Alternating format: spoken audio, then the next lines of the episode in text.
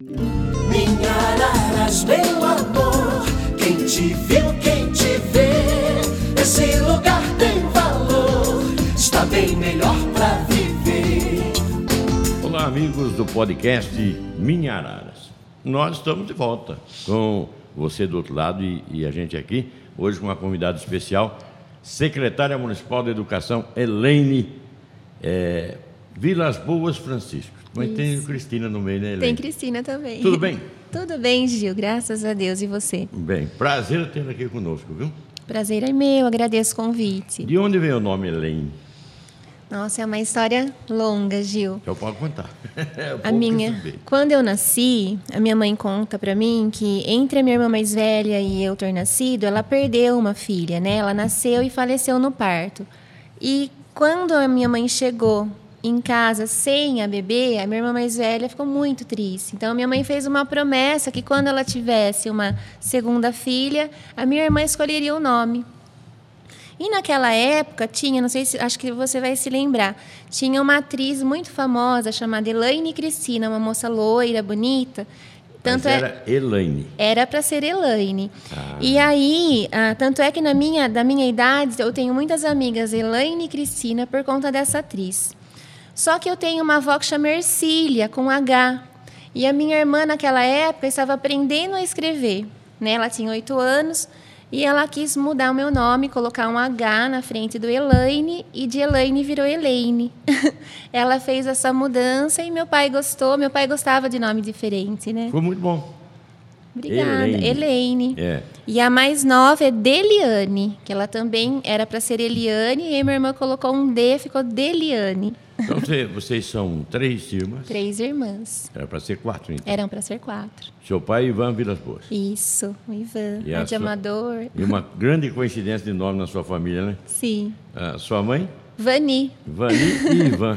o inverso do meu pai. Que coisa, não? Como é que pode, hein? Então, Bom, Helene, aí você é, acabou se tornando professora e tal. Não vou falar muito da infância, né? Porque demora sim, muito, demora. mas você se tornou professora. Sim. Sua mãe era professora? Não, a minha mãe sempre trabalhou no lar, sempre foi dona de casa, mas na minha família, as minhas tias, né, por parte do meu pai, sempre trabalharam na escola. Então, eu tive três tias que se aposentaram na educação. As três foram professoras, diretoras, e isso me influenciou muito. Qual é o nome das suas tias? A Ivani, né, foi ela se aposentou como diretora, e Vanilde e Irani, as três trabalharam na, na prefeitura como professoras e gestoras. É, eram irmãs da sua mãe, então. Do meu pai. Ah, do seu pai, porque seu pai era Ivan. É, tudo com I.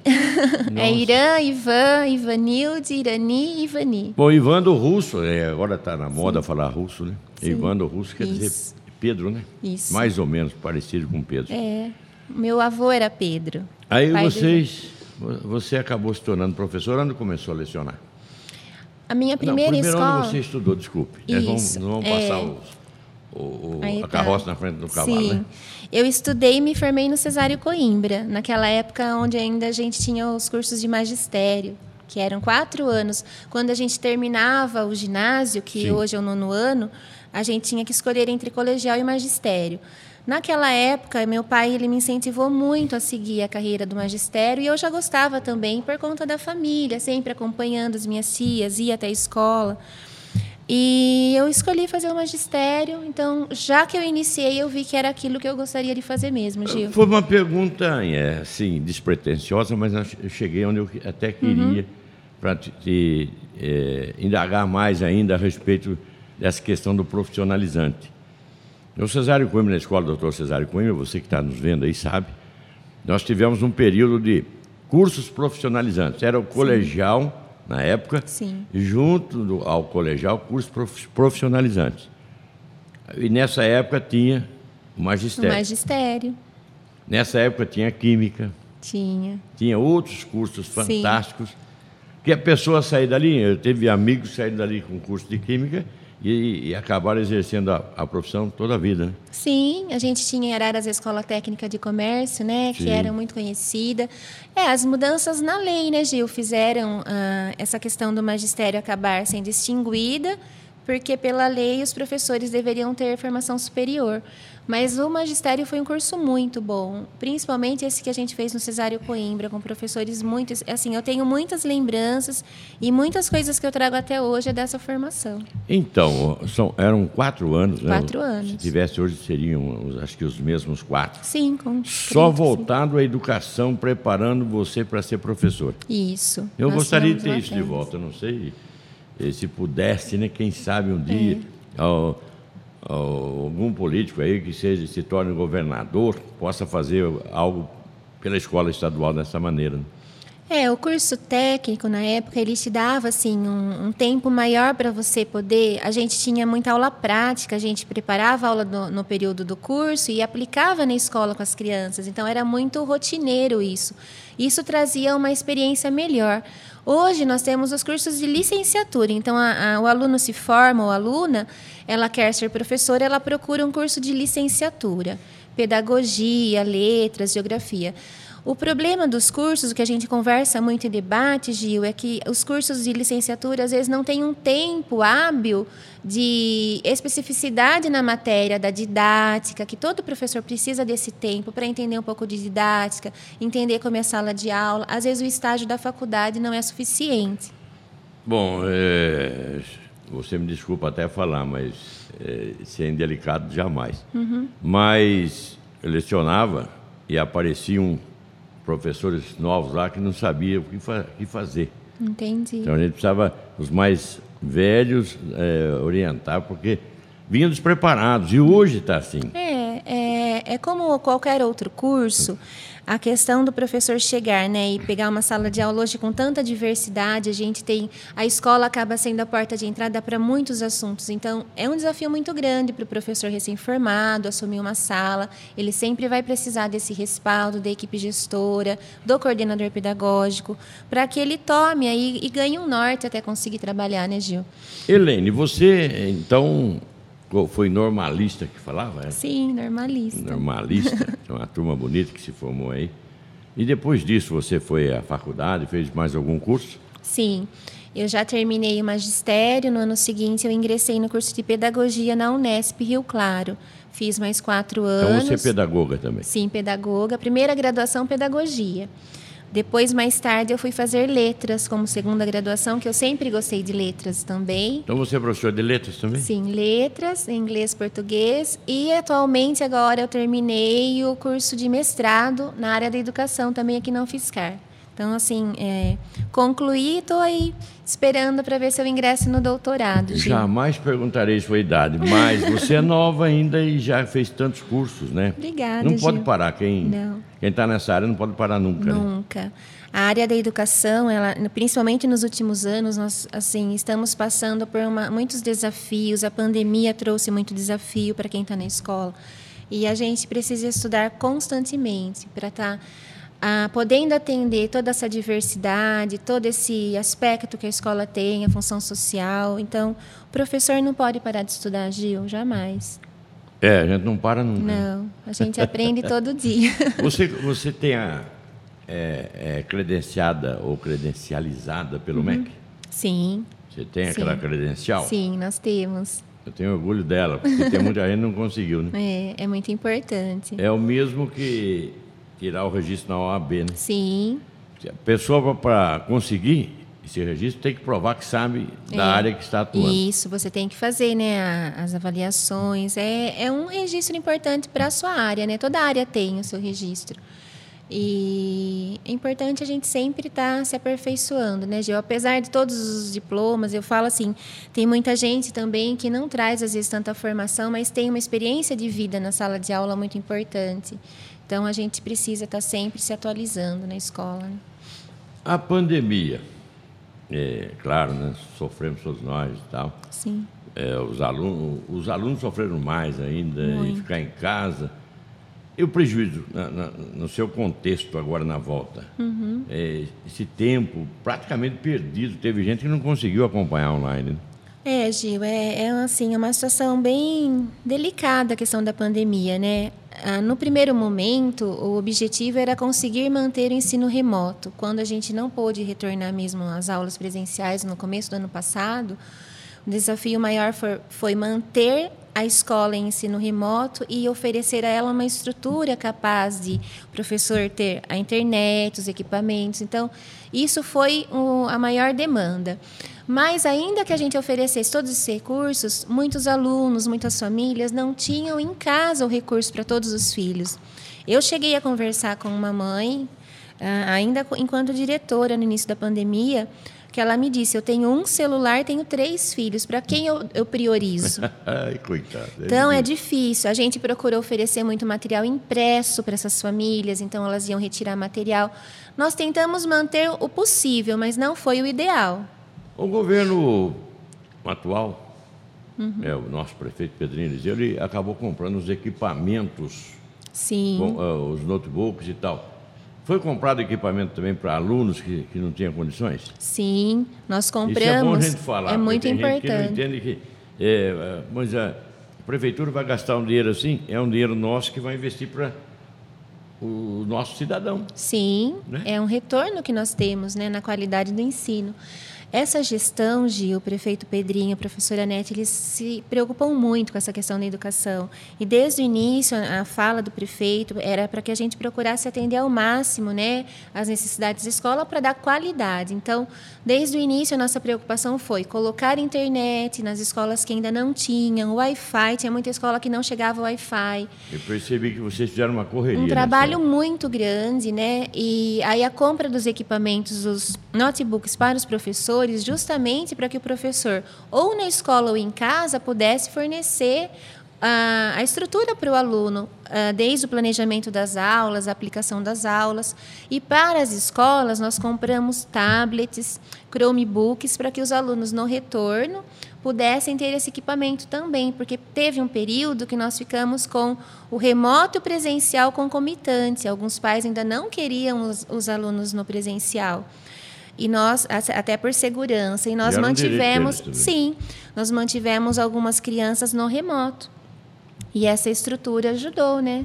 A gente fala algumas crianças, os alunos da rede municipal de ensino. Quantos alunos nós temos? Passa 10 mil?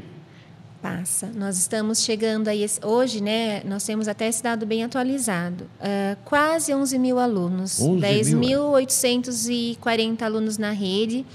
Uh, desses 11 mil, nós atendemos uma parcela deles que ficam no integral. Né? Como então, é, é o então, integral? Conta pra gente. O integral, nós temos poucas escolas no município em tempo integral. Isso é escola municipal. Não, é, escolas não vamos muni... confundir com o estadual. É, o estado não. Eu já é. falo do estado também. Nós temos algumas escolas no município que são escolas construídas na estrutura para atender o aluno de forma integral. Sim. Então, ela tem uma outra grade curricular. Mas nós temos nas outras escolas o oferecimento do período integral, que é uma estrutura diferente. É aquela criança que estuda metade do, do, do período no regular e à tarde ela tem atividades integral para ficar um pouco mais na escola, porque muitos pais trabalham. Então, assim, nós estamos trabalhando para oferecer cada vez mais vagas em período integral. Porém, nós tivemos uma demanda muito grande de matrículas na rede, Gil. Muita gente migrou Muita da escola gente. particular, né? Sim. Com a pandemia, muitos alunos do particular procuraram a rede. Houve também essa mudança abrupta do Estado de tornar algumas escolas em tempo integral, então, que deixaram de oferecer vagas no regular e esses alunos automaticamente vieram para a rede municipal. Então, é um trabalho contínuo de ampliação de vagas que nós estamos fazendo na rede. Bom, são, vamos por 11 mil alunos para arredondar. Mil. E a escola estadual, que agora tem esse período integral também, segura uhum. o aluno lá, todas elas não, tem algumas que não. Por quê, Helene? Se você pode explicar. Sim. Você é, do, é, é diretamente ligado né, à educação Sim. também do Estado. O, o, Estado trouxe essa proposta da PEI, né, o Programa de é, Atendimento Integral, para algumas escolas, mas o próprio secretário ainda quando estava, ele já anunciou que a tendência para o ano de 2023 é tornar todas em período integral. Então, assim, essa proposta veio para algumas que já tinham condições Estrutura. físicas de atender integral. Algumas escolas do município, como por exemplo Justiniano e outras que não foram ainda passadas para período integral, elas vão passar por mudanças físicas para poder atender o aluno. Então, por esse motivo, ainda não são integrais, mas a tendência é que se torne. Isso vai atrapalhar em, em- em certos casos pessoas, adolescentes já que estão fazendo, eu falava ginásio, agora Uhum. já não é mais, né? Sim, É, que, que, tem, que conseguiram um trabalho. A pessoa trabalha meio período, meio período vai à escola. Agora, se todas as escolas tornarem é, o curso é, Período integral. é, período integral, vai atrapalhar isso, não vai? É, houve sim algumas queixas, principalmente de famílias, onde a criança, o jovem, né, ele não quer ficar período integral. Então, a escola mais próxima só tem a oferta do integral. tem que viajar para estudar. Aí ele teve que se locomover para uma escola mais distante. Então, aí tem a questão do transporte, que dificulta. São várias coisas, Gil, que a gente percebe assim, precisa de um planejamento. A oferta do integral nessa idade de- do jovem não é uma oferta que os pais aceitam assim com Deveria tran- ser opcional, né? deveria ser opcional. E o, o período integral ele é muito bom, eu creio, para crianças menores. Sim. Mas nessa faixa etária tem trazido algumas queixas, sim, dos pais. Eu percebi isso porque sou da área e, e- e senti que tem, Uhum. tem jovens, adolescentes que estavam com trabalho e não sabem o que fazer agora. Sim. E se ele for estudar longe da casa dele, ele perde a hora do trabalho também É, depois. tá bem complicado. Mas voltando à nossa rede municipal, Uhum. são, vamos por 11 mil que nós já arredondamos, né? Sim, Todos esses alunos têm refeições tudo na escola direitinho? tem. Todos os dias, Gil. Então quer dizer que o, o aluno vai ficar período integral na escola. Ele vai ter no, cinco refeições? É, aproximadamente. É, são duas refeições no período da manhã, né? E a- o lanche da tarde. O que acontece? Ah, nós estamos trabalhando. Ah, a- jantar ele vai jantar em casa. É, ele janta Ah, em tá casa. certo. A- a- só os aluninhos da creche, né? A creche ela tem um funcionamento diferente. Então, ela oferta o jantar para os bebês antes de ir para casa, que eles jantam por volta das quatro horas. Que bonitinho. Eh, Desculpa, eu atrapalhei o seu raciocínio. Não, aí. Você estava eh, na terceira refeição que você estava falando. Isso, nós ofertamos a janta para o período para os alunos da EJA que frequentam à noite, né?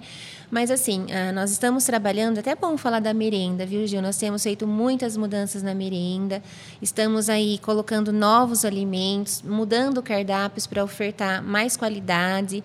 Assim, até desde a questão da qualidade da carne que chega, do, do hortifruti, a gente está sendo muito atento. E, e vamos propor algumas mudanças no cardápio nos próximos meses. Já, já começamos a fazer testes nas escolas para ver como as crianças aceitam cada alimento. Então, alimentos diferentes de valor, valor nutricional. Porque nós temos uma resolução recente que coloca algumas ah, mudanças na merenda. Então, cortar um pouco mais o açúcar, oferecer suco de melhor qualidade, frutas. Então, a gente está trabalhando nesse sentido. É, você que está aí, internauta, nos acompanhando, essa é a nossa secretária municipal de educação, Elaine. Até um dia eu cheguei a trocar, falei de saúde para você. Sim, é que Bom, a gente sempre está junto, Está né? sempre junto. A Elaine está conversando aqui comigo, contando essa história. Você percebeu? Se são 11 mil alunos que nós arredondamos aqui, com três refeições por dia, seriam 33 mil refeições dia.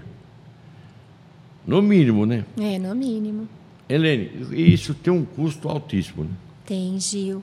Nós estamos enfrentando, inclusive, um grande desafio para manter essa qualidade na alimentação por conta dos preços que subiram muito, né? E isso é complicado. Né? Por exemplo, a carne é um item que subiu muito nesses últimos meses, pós-pandemia, e a gente tem enfrentado a dificuldade de continuar ofertando a qualidade, mas ao mesmo tempo nós temos um recurso para ser administrado, né? E esse alimento não pode faltar. Tá um grande desafio. Antes era a central de abastecimento, fazia e distribuía. A gente ainda tem a central. Tem a central, mas tem escola que faz a, a cozinha na escola, Ah, né? sim. A, a central hoje ela não prepara mais alimentos. É. Ela, ela, ela trabalha com a logística da, da os alimentos chegam, alguns chegam para a central distribuir e outros são entregues ponto a ponto nas escolas. Então nós trabalhamos das duas formas.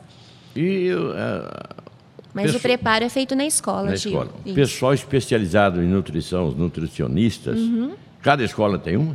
Não, nós temos na rede, agora uh, nós temos aí uma segunda nutricionista chegando para a educação.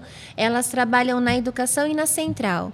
Uh, acompanhando as escolas, fazendo cardápio, toda essa questão da compra dos alimentos. E elas têm essa, esse trabalho itinerante na escola. Então, elas vão junto com a equipe, analisam, analisam fazem orientações. Mais que a nutricionista, eu acho que as professoras né, que devem levar as informações do que Sim, aluno necessita. Os gestores, os é. gestores acompanham muito esse trabalho. Eu me lembro que na escola a gente percebia que os alunos que poderiam sair mais cedo não iam embora. Estavam esperando mais uma refeição. Sim. Isso acontece na rede municipal sim, também? Gil, sim. Por isso e vocês que... dão um alimento, às vezes, para a pessoa levar para casa? É, às vezes, assim, uh, na semana, quando sobra um item né, que não foi consumido, as escolas oferecem para as crianças antes de irem embora, ofertam mais uma refeição. Mas, assim, nós temos muita preocupação nesse sentido. Muito aluno se alimenta bem na escola. Então, e essa é... alimentação ela tem que ser o mais adequada possível, porque é ali onde ele vai ter a oportunidade de se alimentar. Bom, você sabe, o internauta sabe que eu sempre fui repórter daqueles que recebemos reclamações de todos os cantos, isso é normal. Mas da educação, recentemente, não tem recebido mais aquelas reclamações. Inclusive, teve ano aí que a gente recebeu reclamações do, do uniforme doado. Sim. A mãe falou, ah, mas ficou muito grande meu filho, porque coisa feia, não sei o quê. Fica... Sim. É só trocar, né? No... E, e, e cidade que oferta uniforme, como Araras, é, já é coisa rara, não? É, Gil. Nós, assim, Araras, ela tem, ela atende muito bem, ela tem uma estrutura muito boa, né? A gente fala que é uma referência mesmo. Uh, o uniforme é uma questão que a gente sempre leva muito a sério. Nós fizemos agora uma nova aquisição. No mês de abril, as escolas estarão recebendo novo. É, o uniforme é o mesmo, mas a nova compra de uniformes, né? Com hum? agasalho de inverno. Sim. E com uma novidade, que agora os bebês da creche também terão uniforme. Ai, que beleza. Os bebezinhos, é, os bebezinhos eles iam para a creche, mas não usavam o uniforme do município. Então, nós incluímos para os bebês. Fizemos algumas adaptações na sacolinha, um pouco maior para a mãe poder colocar as coisas com mais tranquilidade, né? E em breve, aí, talvez agora no início de abril, a gente já esteja entregando essa nova leva de uniformes para a rede. Então são 11 mil alunos. 11 mil. Uma troca só não é, né?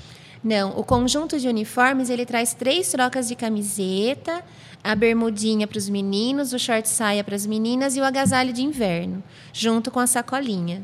Isso é custo altíssimo. É, é, vale a pena, não ah, vale? Eu falo que é investimento, né, Isso é é investimento. A gente Sempre tem que investir nas crianças. É muito né? bonito ver as crianças uniformizadas.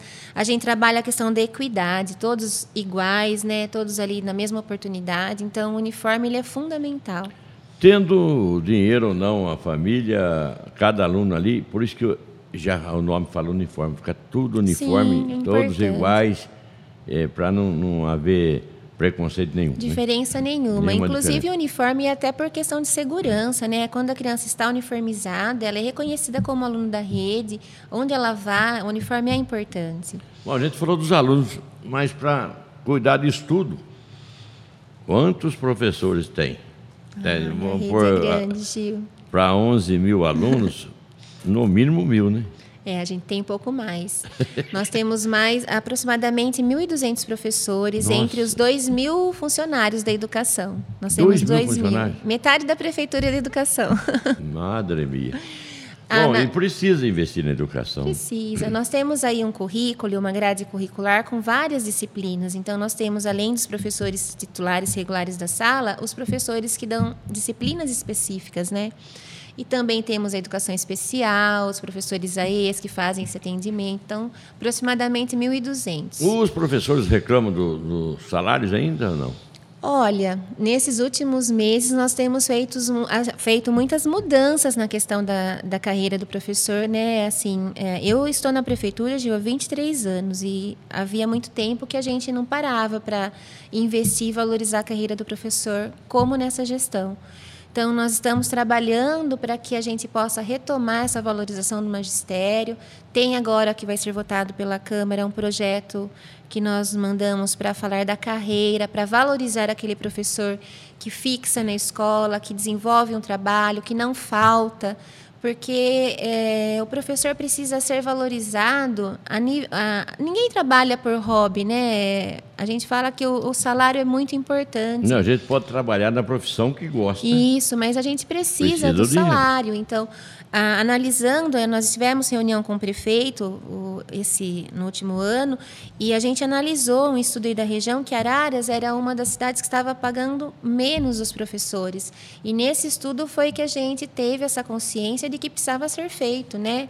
Foi quando a gente entrou aí com a medida do 1% ao mês e todas as outras que a gente veio fazendo. É, foi esse governo que começou a melhorar. Sim, e vai melhorar mais, se Deus quiser. É, a gente percebeu isso. Inclusive, é. antes, tinha na família, quase todas as professoras, né? E elas faziam um concurso de cidade vizinhas, porque pagavam mais. Sim, ainda ocorre isso, Gil. É. é. justamente isso que a gente quer mudar. O professor nosso ele tem que optar por ficar no município. Hoje eles ainda prestam concursos porque às vezes os municípios pagam, mas isso já começou a mudar. Começou a melhorar. Já começou a melhorar porque agora com esses planos de carreira e mudanças, os professores eles vão optar por ficar no município. Quanto ganha um professor? Vamos dizer, eh, vai começar agora esse ano. O salário inicial de um professor que começa agora na rede é aproximadamente R$ 2.400. O salário do professor. É bruto? De, de um carga horária 30 horas semanais. Mas é bruto o salário. Isso. É, vai dar uns 2.000, 1.800. Isso. Para iniciar, né? Depois tem os quinquênios, tem toda aquela, tem, aquela tem progressão de carreira, de carreira e tal. Exatamente. E aí também tem a valorização pelo estudo, né? Então, se ele se aprimora, se ele faz uma segunda graduação, ele ganha um percentual a mais. Mas ainda assim, ah, a gente não consegue chegar né? É, isso é uma medida a longo prazo. A gente precisa de medidas agora que valorizem o salário para quem está ingressando, já entrar ganhando um pouco melhor, tá né, Gil? certo. Bom, eu tenho um monte de perguntas, não sei se nosso tempo vai dar, né? Mas, Fique à vontade. É, eu estava fazendo as contas aqui enquanto você falava. Então, qual é a receita da Secretaria de Educação? Que acho que deve ser a maior, se não for a saúde, é a educação, né?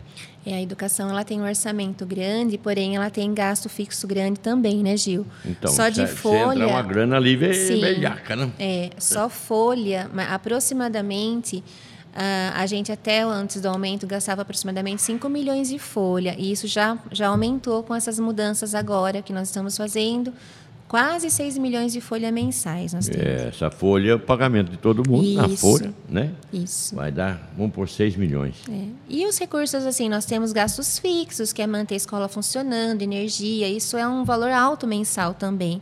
E Você está falando só da folha 6 milhões, né? É, só da folha. E alimentação, tudo que a gente ah. falou, manter a estrutura, isso vai longe. Vai longe, Gil. A gente tem que trabalhar com orçamento mês a mês, dividindo esse recurso, né, para que a gente possa atender todos os meses do ano. Então é um trabalho muito assim, trabalho direto ali com o contador, com a fazenda. A gente sempre está se alinhando. Quanto gasta secretaria? Posso, é, não sei se você tem um número, se uhum. eu vou te apertar aqui, mas o, o nosso internauta quer saber quanto nós gastamos no total para manter a secretaria por mês. Olha, entre folha, gastos fixos, vamos colocar 30, 22 milhões, não chega a 22, dependendo aí do que a gente inclui. Nós temos serviços que são contínuos, temos terceirizados, 22 né? milhões? É, é, um, é um valor alto mensal. mensal. É. Ai, meu Deus. Aí você vê, tá vendo o seu imposto onde vai? É porque a gente trabalha também assim, é... é Nosso imposto, né? É, e a questão também, assim, alguns atendimentos, alguns serviços a gente paga fracionado, alguns a gente já paga de início, né, para ter o serviço durante o ano. Então, assim, é difícil Esse a gente calcular fechado, né? mensalmente, né? mas, assim, é um custo fixo muito alto. O orçamento da educação, uh, ele foi previsto esse ano em torno de 156 milhões. Então, dentro desse orçamento, a gente divide para gasto fixo, folha, investimentos na educação.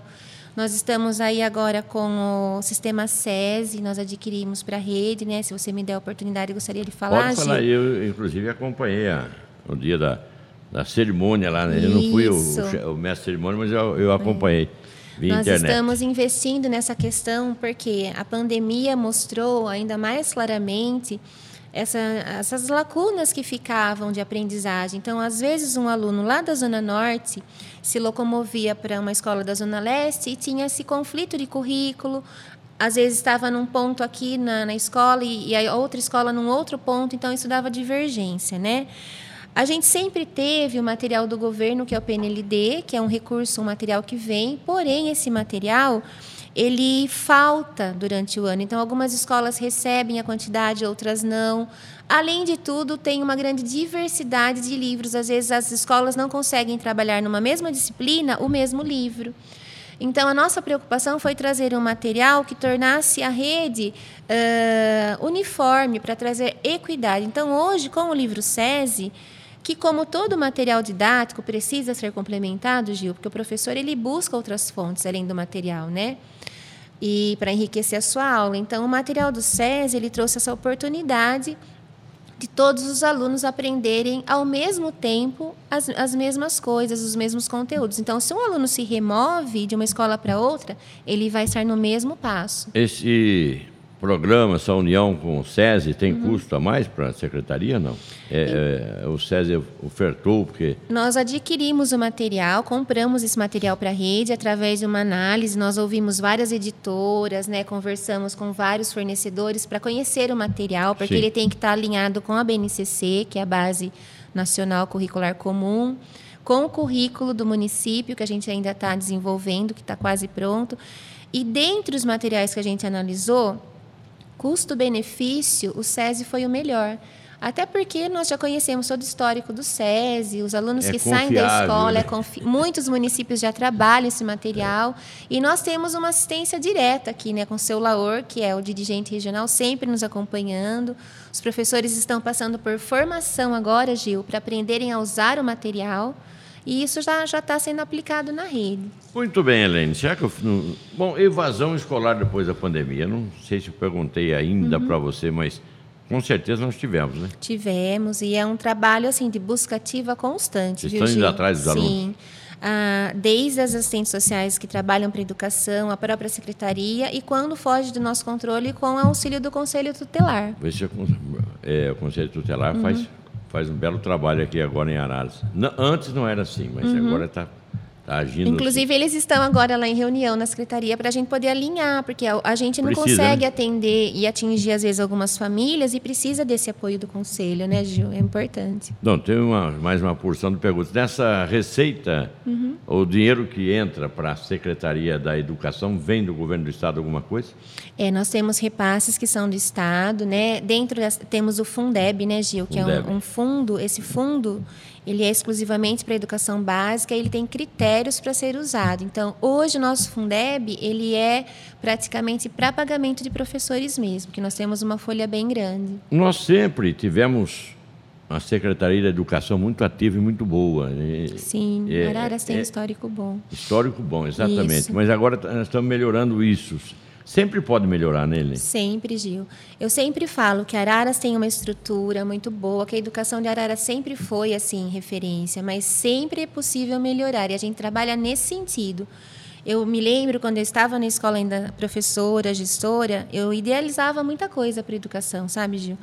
Então, agora a oportunidade de estar à frente da secretaria é poder trazer essas essas mudanças, o que é possível fazer. Claro que a gente tem o ideal e tem o possível, né? Tá e a gente trabalha muito em cima do que e sempre, nunca perdendo o foco, que o, o objetivo é sempre o aluno. Então, eu sempre falo para a minha equipe, pergunte se aquilo é melhor para o aluno, você está no caminho certo. Tá então, é assim que a gente trabalha. Na Secretaria de Educação, bom, você internauta sabe, onde trabalha muita gente, sempre tem algum problema.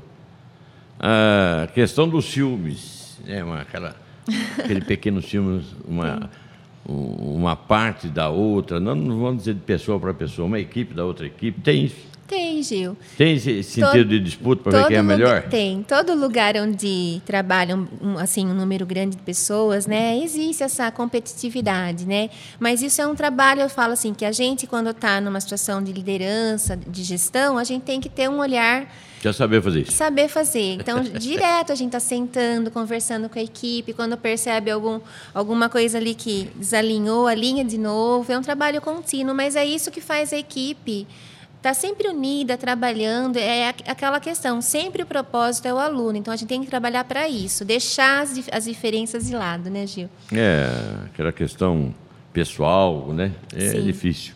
Isso tem em todo lugar. Todo lugar. É do ser humano, eu digo, é. né? Bom, o Elaine, será que eu não fiz alguma pergunta que você queria que eu fizesse? Por Deixa eu gentileza. pensar, Gil. Acho que a Você gente passou já- por vários assuntos. Ah, tem né? mais um assunto que eu queria falar. Nós estivemos no teatro lá. Uhum. Ah, o, o programa é Criança Feliz, né? Programa Criança E Feliz. vocês, é, através da Secretaria de Assistência Social, Isso. adquiriram então esses. É, adquiriram não, fizeram parceria com esse programa, é isso? É, ontem foi um evento para a gente fazer, eh, que a gente pudesse fazer uma integração entre a Secretaria de Saúde, Assistência Social e Educação. Mas esse programa ele é muito bom e ele é um braço, né, a mais para a gente poder atingir as crianças. Eu acho que o papel da assistência e da saúde é fundamental de ir até os lares, atender essas famílias. Bonito isso. Muito Então, vamos bonito. explicar mais rapidamente, Sim. sim, mas esse programa é, é, é para acompanhar a criança até os seis anos de idade na casa. Tem pessoas Isso, que, que vão um visitar. acompanhamento. Porque hoje, Gil, eh, esse Não é só programa questão da educação, mas também da saúde. É, é principalmente né, ah, ir até as famílias para poder atendê-las na questão da vulnerabilidade. Então, assim, por isso que tem um papel muito atuante aí da, da ciência social e da saúde. Porque hoje nós sabemos que a primeira infância ela é fundamental.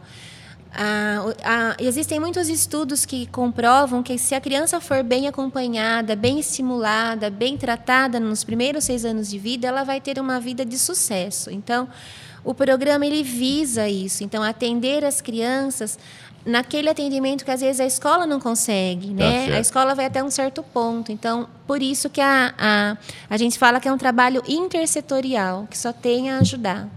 Eu gostei da palestra lá e, inclusive, aprendi muita coisa. Eu a gente está sempre aprendendo, né? sempre, Nós sempre estivemos aprendendo. juntinhos lá aprendendo. É, criança, até os seis anos, a formação do cérebro se dá até os seis anos com, em todas as áreas. Em todas as áreas. A pessoa for bem cuidada até os seis anos, ela tem maior chance possível de ser uma pessoa de Exato. sucesso na vida. E mais um dado, assim, que eu também estudo muito essa questão do comportamento, e eu estudei recentemente que a personalidade ela se forma até os sete. Então, assim, coisa, além de toda essa questão do desenvolvimento, que é importante estimular a criança, ler para ela, colocá-la em situações que ela interaja com outras pessoas e crianças, existe essa questão da personalidade. Então, dizem que se você trabalhar bem com a criança, ela forma a sua personalidade e depois daquilo não muda. A gente muda mais, amadurece, é. a gente muda, mas Aprimora, mas é, aprimora, mas a personalidade é formada até o sete. nós aprendemos bem, não? Sim, Vamos vou contar tudo que nós vimos, né? é, foi muito bom. Foi muito bom a palestra. É, é, Ela tá salva aí, né, Tá. no- nas redes sociais para quem quiser assistir. Tem, É, tem toda a explanação da, da Paola, Paola. que fala, né, Fala desse Pastrello, desenvolvimento, Pastrello. isso, muito boa. Helene, bom, eu fiquei muito feliz em, em falar com você, porque nós falamos de criança, de educação. É, eu adoro criança e, e sempre fui do ramo da educação, sempre gostei Sim. muito. E eu queria te agradecer muito pela presença aqui. O amigo que está nos acompanhando, os nossos amigos, as amigas, né? É, com certeza tiraram algumas dúvidas, mas se tiver alguma dúvida, nos procure, procure a secretaria. Sim, Sempre Gil, conversar é mais sempre. fácil do que é, gritar, né? É, Você é, aprende da escola isso também, né? Sim, a gente sempre, é claro que assim, a secretaria tem uma demanda muito grande, mas a gente tem atendido muitos pais que vão até lá. Sempre a gente está à disposição para esclarecer dúvidas. Eu, eu estou sempre vindo também às redes sociais para falar um pouquinho do trabalho. Inclusive, nós estamos mobiliando as escolas com novos equipamentos eletrodomésticos, né, novos, para melhorar a qualidade aí para os alunos, levando muita coisa nova para as escolas. E eu falo que isso é um investimento. Tudo que a Claro. gente faz para tornar a educação de maior qualidade e melhor para o aluno é um investimento e não é um gasto. Então, nesse sentido, a gente tem trabalhado muito, Gil, e vai continuar trabalhando. Dá o microfone para as suas despedidas. Se quiser falar mais alguma coisa, fica à vontade, viu? Ah, eu só tenho a agradecer a oportunidade. É, eu digo para a minha equipe e gostaria de falar isso para todo mundo que nos ouve. É um ano desafiador para todos, né? Eu falo que não é só em Araras, é em Limeira, em Campinas, é no Brasil, é no mundo. Tudo que a gente vem vivendo de desafio dentro da escola, dentro da educação, é uma situação mundial. Então, a gente está trabalhando muito, Gil, para voltar, né? ah, Durante a pandemia, muitas coisas ficaram assim, sem trabalho sem uma perspectiva e nós inclusive vamos oferecer para a rede nos próximos meses para os gestores, professores, novas formações, para que a gente volte a estudar alguns assuntos pertinentes à escola e educação. E nesse sentido a gente só tem que evoluir, né? Então, a mensagem que eu deixo aí para as famílias, para quem nos ouve, é que nós estamos trabalhando muito para que essa questão da pandemia e tudo que ficou de lacuna seja resolvido. Muito bem. Graças a Deus as crianças elas, elas são flexíveis, elas aprendem rápido, né? A gente já viu aí que nesses meses de aula presencial já houve um avanço, então a perspectiva é positiva, é só trabalhar. Muito obrigado pela presença. Eu viu? que agradeço, Gil. Até uma próxima. Até, se Deus quiser. Deus ilumine que você continue Amém. sempre Todos assim. nós. Obrigada. Você, amigo internauta, acompanhou aqui nosso bate-papo. Isso não é uma entrevista, é um bate-papo gostoso. Às vezes eu participo até indevidamente, falo demais até. Não. Mas a Helene Cristina Vilas Boas Francisco, a nossa secretária municipal de educação, uma pessoa que faz a diferença na cidade. Por isso que ela foi convidada a estar aqui. E eu ah, acredito e espero que você que está do outro lado tenha gostado muito. Nosso muito obrigado pela companhia e até uma próxima. E que Deus nos abençoe sempre. Minha Araras, meu amor, quem te viu,